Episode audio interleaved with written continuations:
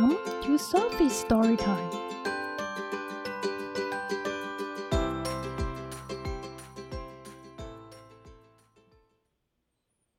Today's story is Love Mama by Jeanette Bradley.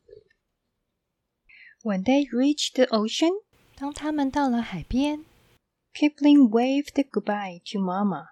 科普林和妈妈挥手道别。She called. 妈妈说 I will be back home soon.：“ 我很快就回来了。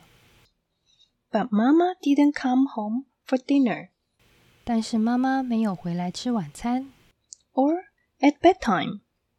到了睡觉时间也没有回来。 In the morning, 到了早上， Kipling looked everywhere for Mama. 科普林到处找妈妈， But Pillow Mama wouldn't read. 可是 枕头妈妈不会念书， Picture Mama wouldn't laugh. 画像里的妈妈不会笑， And the Snow Mama was too cold to cuddle. 用雪做的妈妈太冷了，不能抱。 Kipling lined up his wishing rocks 科普林把许愿石一个个排好， and made a wish for Mama on each one. 在每个石头上向妈妈许愿。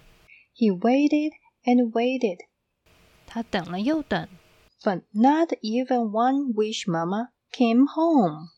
没有一个愿望中的妈妈回家。 Then the doorbell rang. 然后门铃响了， It wasn't Mama. 那不是妈妈， It was just a sad, soggy box. 只是一只伤心、松松垂垂的盒子。 Kipling shook the box. 科普林把盒子摇一摇， It rustled and thunked, 发出沙沙扑通扑通的声音， and it smelled like a sea. 还有海的味道。 He peeked inside. 他往盒子里偷偷的一看， It was from Mama. 是妈妈寄的。 She had sent him a box of his favorite things 妈妈寄了一箱科普林最喜欢的东西， and a paper heart that read, 那用纸做的心，上面写着 Dear Kipling,：“ 亲爱的科普林， my love for you 我对你的爱 stretches across the wide ocean, 延伸到宽广的大海， through day and night, 从早到晚， from earth to sky, 从地上到天上， and back again, 再回来， from my heart to yours. 从我的心上到你的心上。 Love, Mama. 爱你的妈妈。 Kipling hugged the heart, 科普林抱着那颗心， just like Mama in the picture. 就像画像里的妈妈。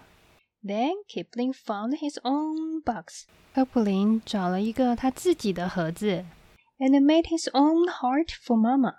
做了一颗心给妈妈， His wish for Mama 为妈妈许一个心愿， was stretched from earth to sky, 从地上延伸到天空， through day and night, 从早到晚， across the wide ocean, 越过宽广的大海， and back again.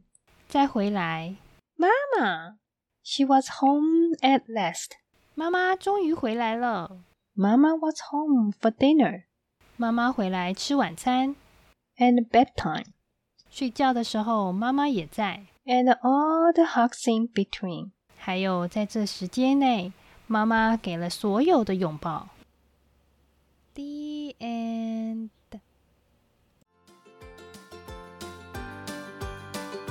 If you like the story, follow us and subscribe to our channel. Tell your friends too. Thank you and see you next time.